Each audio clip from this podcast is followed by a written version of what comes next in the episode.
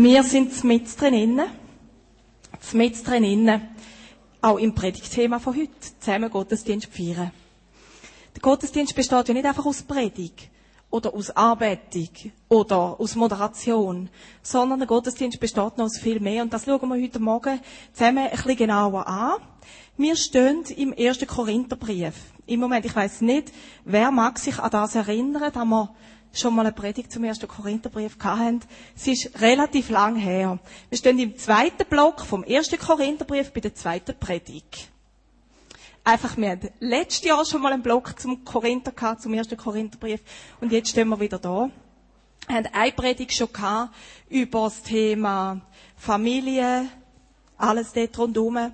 Und der erste Korintherbrief, für mich ist es immer wieder ein sehr faszinierender Brief, weil ich merke, ist irgendwie eine Gemeinde, die ist mir so nach. Oder die ist so, einfach von all dem, was bei denen passiert ist, was rund um die herum geschehen ist, die sind relativ aktuell für uns heute. Wir können es nicht zwingend eins zu eins gerade übersetzen, aber die Fragen, die die hatten, die stehen sehr nach bei unseren Fragen. Die haben sich zum Beispiel gefragt, was gehört denn jetzt da in den Gottesdienst hinein? Was machen wir in einem Gottesdienst? Ich weiß nicht, wie es euch geht. Wir haben jetzt gerade ein paar wirklich coole Gottesdienste hinter uns. Es kommen immer wieder Leute und sagen, hey, geil, das Osterweekend, der Gottesdienst dort, dort hat jeder etwas beitragen. Das ist doch so cool gewesen. Es war wirklich so gewesen, für die, die nicht dabei sind, dass wir Gruppen gemacht haben und jede Gruppe hat am Schluss etwas zu dem Gottesdienst beitragen. Es war wirklich ganz lässig. Es war ein richtiges Miteinander gewesen.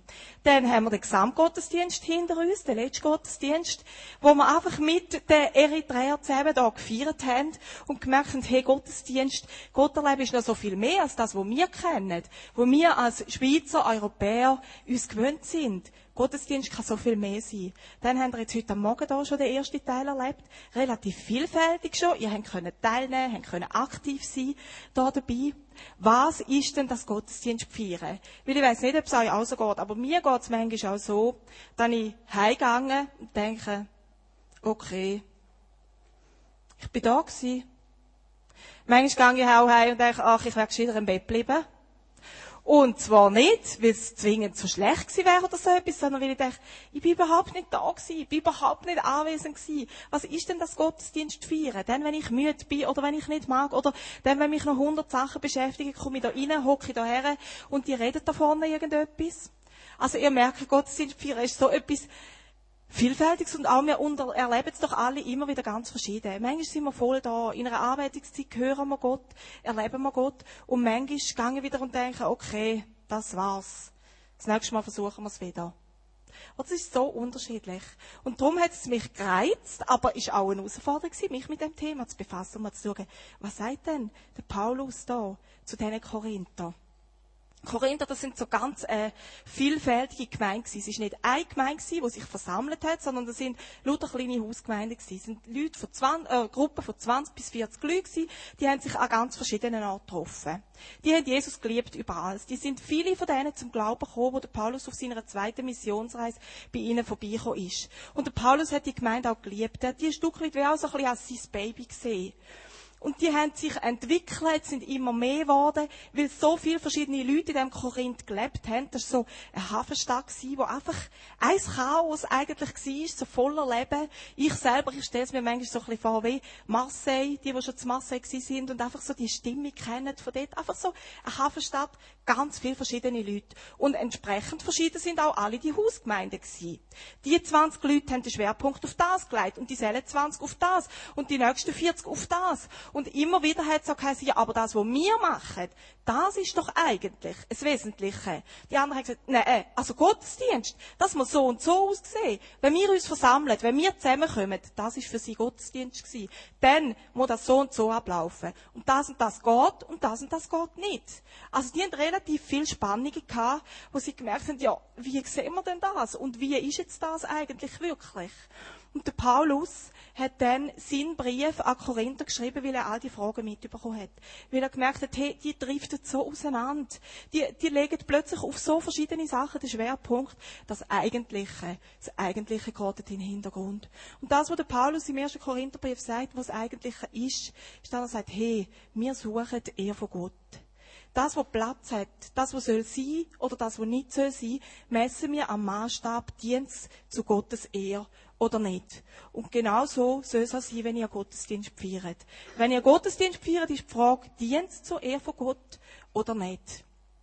Und wir schauen jetzt miteinander einen Text an, nämlich aus dem 1. Korinther 14, 26 bis 40. Es ist ein langer Text, nicht verschrecken, aber ich lese euch den vor. Wer die Bibel dabei hat, darf sie gerne mitnehmen. Es geht darum, wie feiern wir miteinander Gottesdienst. Das Thema Gaben als solche wird ich vorausschicken, da kommt das nächste Mal dran. In der nächsten Predigt. Heute geht es darum, wie feiern wir miteinander Gottesdienst aus dem 1. Korinther 14, ab dem Vers 26. Er hat vorher schon zum Thema Gottesdienst geredet und da geht es jetzt weiter. Was folgt jetzt daraus, Geschwister? Ganz klar, wenn ihr zusammenkommt, hat jeder von euch einen Beitrag. Der eine bringt einen Psalm mit, der andere hat etwas als verbindliche Lehre über Jesus weiterzugeben. Ein anderer hat eine Enthüllung empfangen, der nächste einen Beitrag in einer geistgewirkten Rede und noch ein anderer hat eine Übersetzung dieser Rede. All das soll zum Aufbau beitragen. Und wenn jemand in einer geistgewirkten Sprache spricht, dann soll es zwei oder höchstens drei hintereinander sein. Und danach soll einer übersetzen. Wenn aber keiner mit der Befähigung zur Übersetzung anwesend ist, dann soll der, der in geistgewirkten Sprachen spricht, in der Zusammenkunft der Gottesgemeinde schweigen. Er kann aber natürlich für sich selbst und zu Gott sprechen. Von denen, die eine prophetische Begabung haben, sollen zwei oder drei sprechen und danach sollen die anderen diese Auslegung miteinander abwägen. Wenn noch einem anderen eine von Gottes Geist gewirkte Offenbarung geschenkt wird, dann soll der erste still sein. Ihr könnt ja alle einer nach dem anderen prophetisch reden, damit auf diese Weise alle etwas lernen und alle dadurch ermutigt werden. Die von Gottes Geist geschenkten Befähigungen sind dem prophetisch begabten Menschen untertan. Denn es ist ja so, Gott ist nicht ein Gott des Durcheinanders, sondern der Gott, der dem Frieden schenkt. So wie in allen Gemeinden der Menschen, die zu Gott gehören, sollen sich die Ehefrauen in den Gemeindezusammenkünften still verhalten. Zu dem kommen wir dann. Sonst wäre es ja schwierig, da nicht da vorne stande, nicht wahr? Denn es ist nicht in Ordnung, wenn sie dazwischen reden.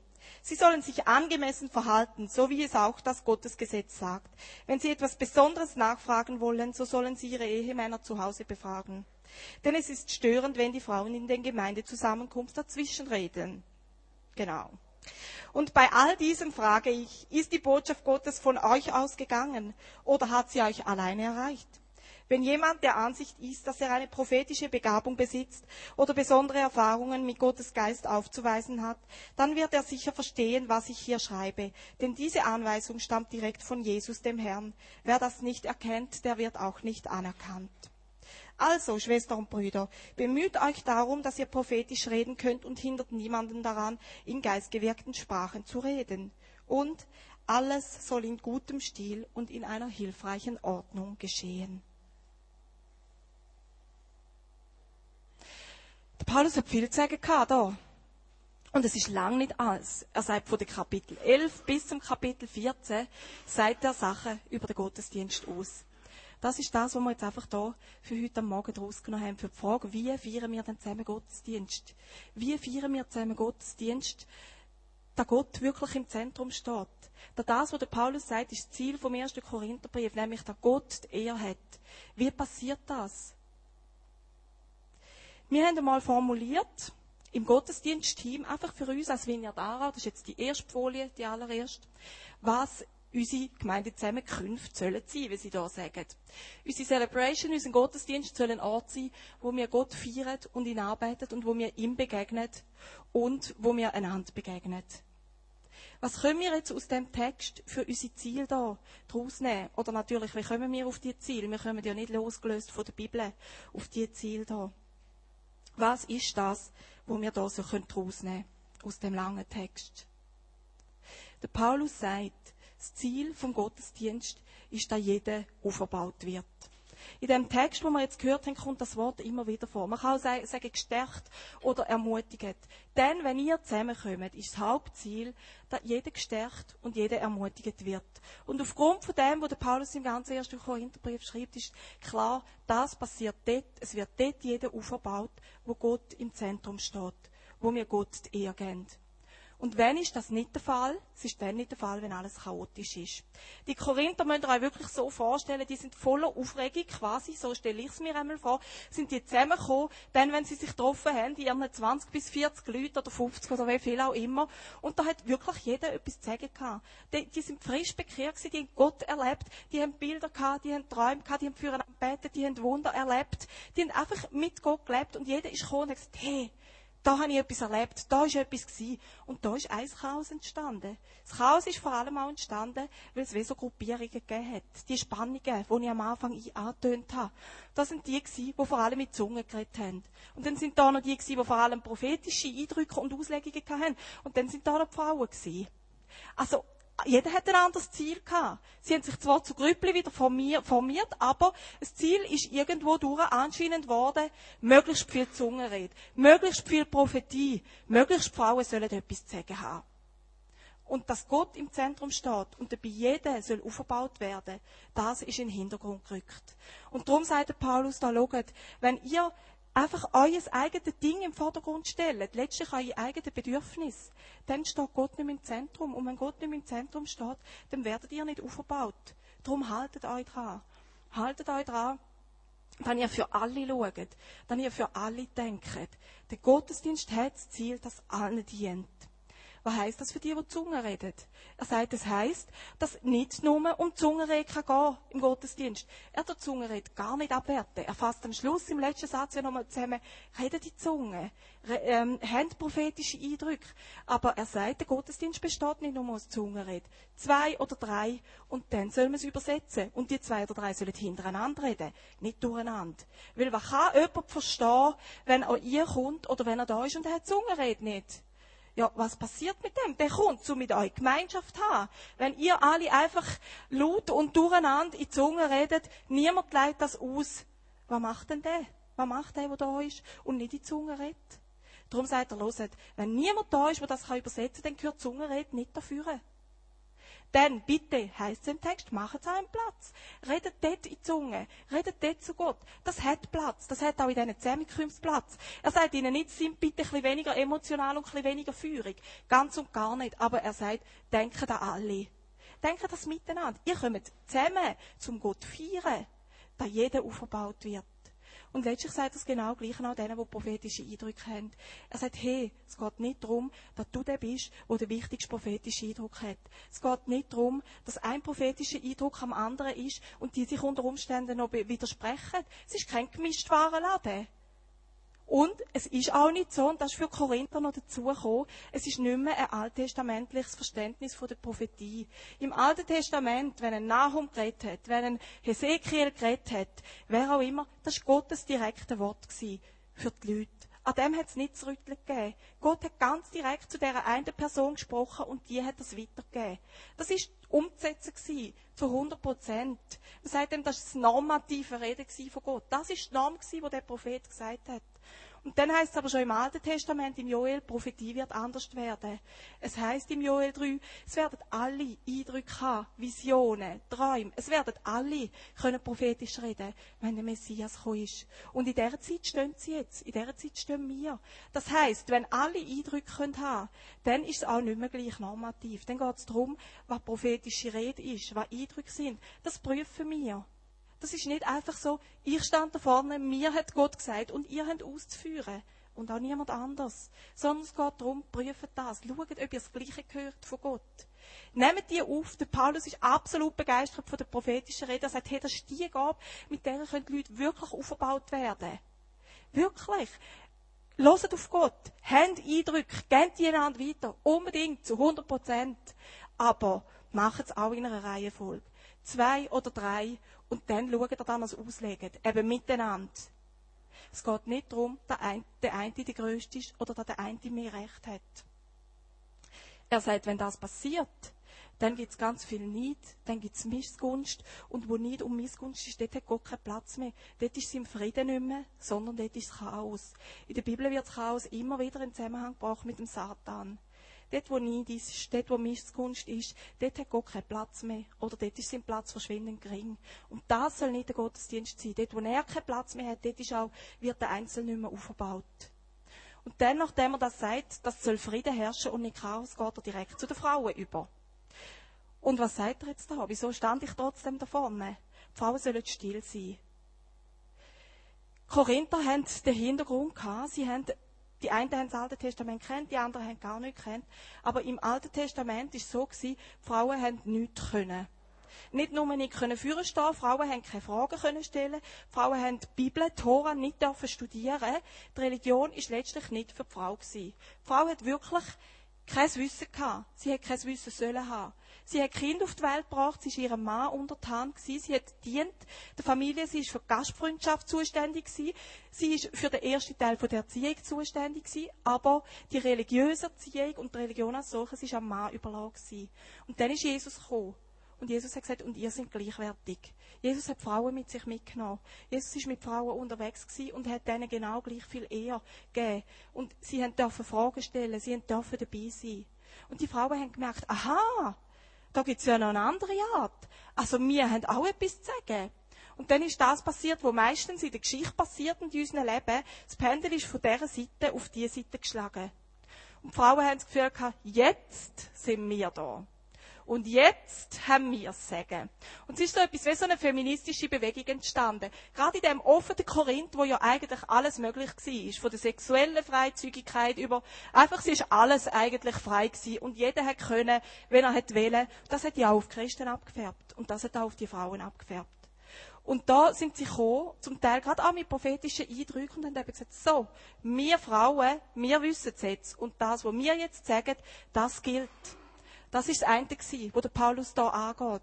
Wo er sagt, es geht nicht um die Frauen, es geht nicht um eine Frauenrechtsbewegung, es geht nicht um eine Mannenrechtsbewegung, es geht nicht um eine Kinderbewegung, es geht um die Ehe von Gott.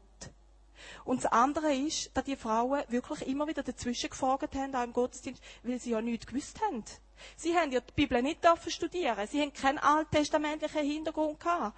Also haben sie auch immer wieder gefragt. Und ich stelle mir vor, dann hat jemand von dort hin und jemand von dort und jemand von da immer wieder gerufen, aha, aber. So in dem Stil. Und Paulus hat gemerkt, hey, das entsteht so ein Chaos. Und es wird unter Umständen besser wisserisch. Und einfach all die Tendenzen, die wir Frauen ja auch wissen, dass wir sie haben. Wir haben immer wieder Tendenz, zum dazwischen zu reden. Oder dort, wo wir etwas wissen, ein bisschen besser wisserisch zu werden. Nicht jede gleich. Aber ich denke, ihr wisst, von was ich rede. Das ist immer wieder Gefahr. Und da sagt der Paulus, stopp. Um das geht's nicht. Es geht nicht einfach um eure Frauen. Wenn man den Korintherbrief gut liest und den ersten Teil zum Gottesdienst liest, im Kapitel 11, merkt man aber auch, dass der Paulus da nicht meinen kann, dass die Frauen gar nichts zu sagen haben.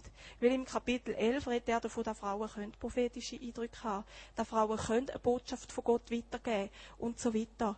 Paulus sagt also eigentlich, dort, wo eine Frau eine Botschaft von Gott hat, dort, wo eine Frau auf Gott loset, dort, wo ein Mann auf Gott loset, kennt das weiter aber ganz nicht weiter, weil ihr eine bestimmte Gruppe sind. Weder Zungenred, noch Propheten, noch Frauen. Weil dann vernachlässigt ihr das, dass allen soll dienen. Dann dient es nicht mehr allen, wenn ihr etwas, etwas Bestimmtes im Mittelpunkt stellt.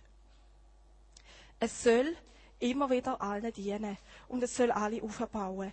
Das ist das, Quintessenz, wo der Paulus eigentlich aus dem ganzen Text raus nachher nimmt. Und für uns ist ja in dem Fall die Frage, wie werden denn wir aufgebaut? Wie werden wir gestärkt? Wie werden wir ermutigt, wenn wir da miteinander zusammen sind? Was können wir da daraus nehmen? Unser Problem ist nicht so sehr das Chaos. Wir haben ja nicht, weiß ich nicht, wie das ja, dass wir uns nicht mehr im Zaum halten können. Überhaupt nicht. Aber wie werden wir gestärkt? Und wie werden wir aufgebaut, wenn wir da zusammenkommen? Dass wir eben nicht heimgehen und denken, ja, das nächste Mal versuchen wir es wieder. Sondern dass ich da war und gesagt, ja, die Zeit habe ich mit den Leuten verbracht, die mit mir zusammen Gott arbeitet haben. Wir sind uns begegnet. Wir sind Gott begegnet. Wie können wir das fördern? Dass das jeder einzeln erlebt. Dass nicht einfach an dem liegt, wo da vorne steht sondern dass jeder Einzel nachher mit dem wieder heimgeht. Und ich habe da vor allem zwei Faktoren oder zwei Sachen gefunden, die ich mit euch noch kurz anschauen will. Das eine ist, dass ich ganz fest überzeugt bin, dass wir immer dort wirklich aufgebaut werden, wo wir Gott absolut ins Zentrum stellen. Einfach ich für mein Leben. Wenn ich Gott arbeite, für das, dass er Gott ist. Wenn ich ihn anbete, für das, dass er mein Erlöser ist. Wenn ich ihn anbete, weil er der Herrscher ist, der König, der Richter, der Hirt, es Licht, die Hoffnung, die Weisheit, die Gerechtigkeit, Hilfe. Es gibt so unendlich viele Begriffe in der Bibel, wo Gott beschreibt, wo ich merke, hey, das ist mein Gott.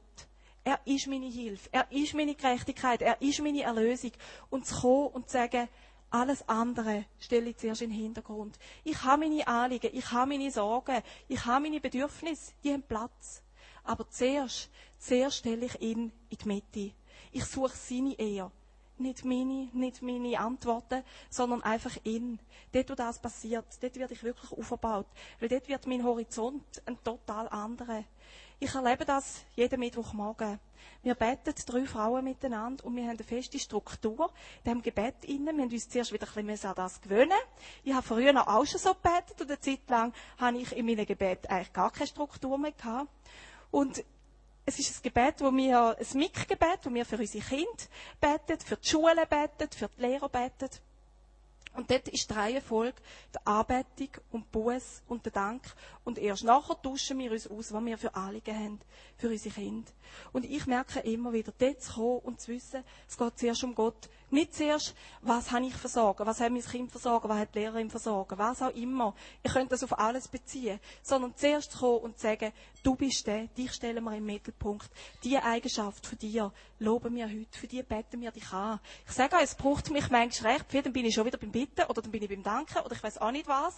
Aber mich mal dran zu halten und zu sagen, dich bete ich an, weil du Gott bist. Einfach nur drum. Meistens könnte ich eigentlich nach dieser Zeit schon wieder gehen. Wir haben es natürlich gut zusammen, darum will ich nicht wieder gehen. Aber es ist einfach das, das auferbaut mich, das stärkt mich und ermutigt mich. Das rückt alles immer wieder ins richtige Licht. Zu kommen und das wirklich zu machen. Manchmal frage ich mich, wieso fällt es mir so schwer, für mich alleine die immer wieder zu dem zurückzukehren. Ich merke, mir persönlich hilft Musik, Arbeitungsmusik extrem, wo einfach proklamiert, wo sagt, das bist du. Nicht hilf mir, sondern das bist du, der bist du. Darum bete ich dich an, weil du mein Gott bist. Ich glaube, dort, wo wir kommen und erwarten, dass wir, oder nein, eben nicht erwartet, sondern dort, wo wir kommen und einfach sagen, und ich bete dich zuerst an. Ich glaube, dort gehen wir nicht unerfüllt wieder raus. Dort, wo wir Gott im Mittelpunkt gestellt haben. Mir geht das immer wieder so in der Arbeitung und ich nehme an, ist vorher auch so gegangen. Das ist der eine Teil. Und der andere, wie können wir aufgebaut werden? Der Paulus, dort da im ersten Vers, im Vers 26, den ich euch vorgelesen habe, sagt er, wenn ihr zusammenkommt, hat jeder von euch einen Beitrag. Und nachher zählt er auf, Psalm, Lehr, Prophetie, Zungenrede, Übersetzung, zum Aufbau von allen. Und bei den Korinther ist das eine Feststellung. Wenn ihr zusammenkommt, ich weiß, es hat dann jeder etwas. Alles das habt ihr, aber haltet euch trotzdem an eine Ordnung. Und ich glaube, bei uns ist es ein bisschen umgekehrt. Ich glaube, wir müssen sagen, das ist unsere Herausforderung oder unsere Aufforderung. Jeder hat etwas. Wenn wir da reinkommen, es liegt nicht der Gottesdienst an denen, die da vorne stehen, dann ich aufgebaut werden, sondern jeder hat etwas. Und ich habe mich gefragt, weißt du denn, dass das, was jeder hat, aus dem Text raus, wo wir jetzt da gelesen haben, da geht der Paulus eben aufs Chaos ein. Wo finde ich denn in diesen Anweisungen zum Gottesdienst von Paulus etwas anderes, wo er sagt, das ist das, was jeder hat. Und ich habe etwas gefunden, nämlich im Kapitel vorher, im Kapitel 13. Dort ist das hohe Lied der Liebe. Dort geht es um die Agape-Liebe, um die Liebe, die ohne Anlass verschenkt. Das war ein selten gebrauchtes Wort. Das ist, eigentlich, das ist nicht ein normaler Begriff von der Liebe, sondern das war eine übernatürliche Liebe. Und im jüdischen Verständnis ist es immer wieder so, dass das, was in der Mitte steht von etwas, das ist das Zentrale. Das ist das, was das vorne und das hinten erklärt. Das heißt, für unsere Texte vom Gottesdienst, für die Kapitel 11 bis 14, ist das Kapitel 13 mehr oder weniger in der Mitte. Also können wir das vorne und das hinten dran sagen oder erklären damit, dass um die Liebe geht. Das, wo jeder hat, wo jeder kann geben, wenn man zusammenkommt. Egal, ob so im Grossen oder in einer kleinen Gruppe. Aber das, was jeder kann geben, ist die sich verschenkende Liebe, die sich ohne Anlass verschenkende Liebe. Das Kapitel 13, die Beschreibung von dieser Liebe, das können, ihr, das können wir alle, kann jeder ganz persönlich für sich nehmen, von Gott für sich. Mit dieser Liebe, mit dieser sich ohne Grund verschenkenden Liebe liebt Gott mich und jeder einzelne von uns. Und die sich ohne Anlass verschenkende Liebe geht aber auch weiter. Mit der können wir nachher auf den Nächsten zugehen. Das ist das, wo der Paulus das sagt, das wäre das, wo jeder hat. Wenn ihr zusammenkommt, dann ihr euch einander verschenkt. Und ich weiß nicht, wie es euch geht, aber für mich sind das die alleraufbauendsten Gottesdienste, wenn ich merke, da ist so etwas passiert. Da habe ich mich können verschenken. Da habe ich jemandem können dienen. Dann, dann bin ich wirklich Gott begegnet. Einerseits, logisch, wenn ich Gott einfach ganz persönlich erlebe, will ich ihn im Mittelpunkt stellen, aber eben andererseits auch dort, wo ich einem anderen Mensch wirklich begegne und wo ich mich verschenken kann. Nicht, weil es ein Kampf ist, sondern weil ich einfach da bin. Und ich habe mich gefragt, wie sieht denn das aus? Und es sind für mich vor allem zwei Punkte. Einerseits ist mich verschenken, so dass die anderen aufgebaut und gestärkt werden, ist dann ich erzähle von dem, was ich mit Gott erlebe. Mir tut es immer wieder so gut, wenn ihr mir erzählt, wenn ihr mit Gott erlebt habt, die kleinen und die grossen Sachen. Ich wünsche mir noch viel mehr grosse Wunder. Aber mich ermutigt es genauso, wenn jemand da steht und sagt, hey, meine Woche kannst du dir nicht vorstellen, wie die war. Aber Gott ist mit mir in dem Innen. Es muss nicht immer Zeugnis geben. Heißt nicht, es ist immer das große Ding. Zeugnis geben kann genauso sein und Gott ist treu. Und Gott ist in dem Innen gewesen. Und ich glaube, das ist der Moment, wo weh der Gottesdienst eine Art Ausfluss von meiner Woche ist. Wo der Gottesdienst nicht einfach ist, ich komme heute und gehe aufgebaut für die nächste Woche, sondern der Gottesdienst eben wie ein Sammeln ist von dem, wo die ganze letzte Woche war. Oder die letzten zwei Wochen war. Wo ich komme und euch mitteile was ich mit Gott erlebt habe. Wenn wir sagen, es ist unser Leben mit Gott, was erleben wir denn mit ihm? Mit offenen Augen erleben wir so viel mit ihm, wo wir die anderen können ermutigen können, wo wir es mitteilen können. Nicht nur von da vorne. Das ist unsere Chance von den Tischli. Und darum haben wir die Tischli auch. Wenn ich ihr komme, mich entscheide, zu wem sitze ich als Tischli. Wenn ich beim Apero bin, zu schauen, mit wem rede ich jetzt, wem kann ich etwas weitergeben, wem erzähle ich es einfach aus Freude. Nicht, weil ich jetzt weiss ich nicht, was mir dahinter denken, sondern weil ich weiss, hey, das hat mich ermutigt, das wird der andere auch ermutigen. Einfach zu erzählen, so mich zu verschenken, ich glaube, das ist ein Punkt. Und der andere Punkt, wo ich glaube, dass ich verschenke, ist, ist auch offen die Augen und Ohren haben. Geistlich und physisch offen die Augen haben, wenn ich da reinkomme, wirklich mir sagen, zu wem hocke ich her? Vielleicht ist da jemand, wo ich denke, mal, ich habe das Gefühl, dieser Person tut das gut. Oder vielleicht auch, mir tut es gut, zu dieser Person herzuhocken. Aber es will bewusst zu machen. Die Bewussthaltung, wie komme ich da rein? An welches Tischli hocke ich heute? Was passiert echt? Erwartung zu haben, hey, heute ist ein Moment, da wird ich aufgebaut und da tue ich aufbauen. Das passiert vielleicht am Tisch. Das soll am Tisch passieren. Das passiert während dem Apero. Das passiert auch während der Arbeitung. Aber einfach wirklich offen die Augen haben und auch offen die Ohren, eben über dem mal zuzulassen. Und natürlich auch geistlich. Eben Gott zu fragen, gibt es jemanden, zu dem ich her sitze? Gott zu fragen, hast du einen Eindruck? Wie der Reto vorher, zum Boris zu gehen und sagen, hey, ich habe den Eindruck. Manchmal kann man nachher von vorne sagen, manchmal es einfach jemandem alleine. Manchmal weiss ich auch, ich bete jetzt für die oder die Person.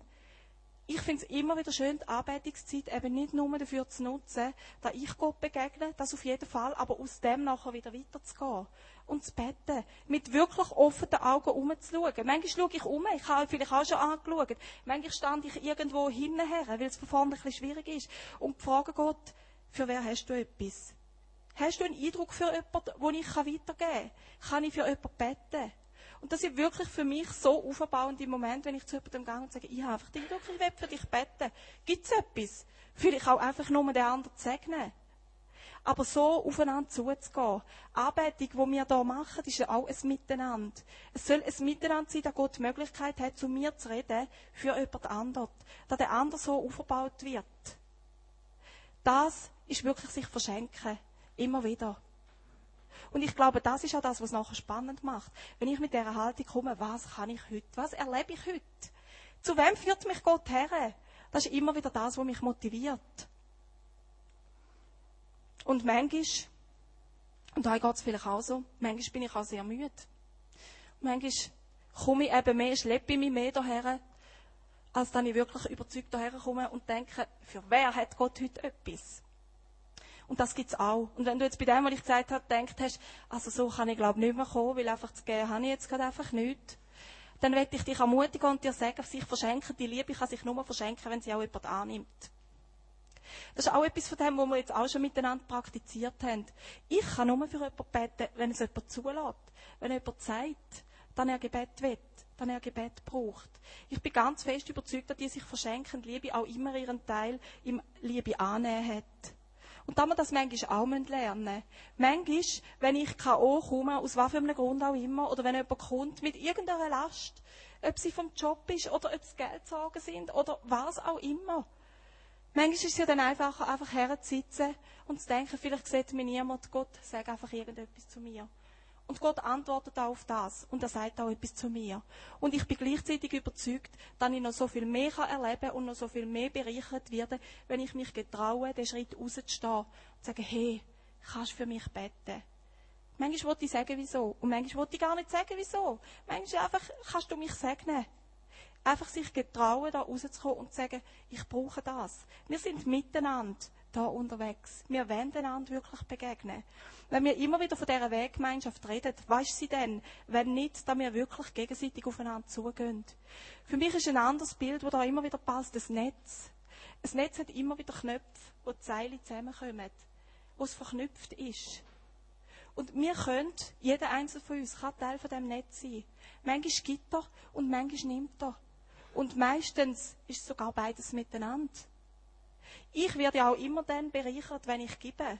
Also sprich, wenn du zulässt, dass ich darf für dich beten, dann hast du mir ja eigentlich auch etwas gegeben.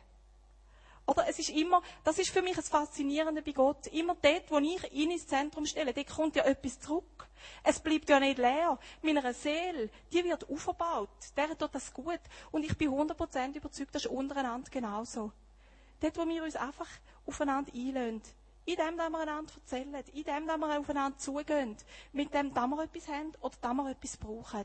Dort sind wir wirklich miteinander unterwegs.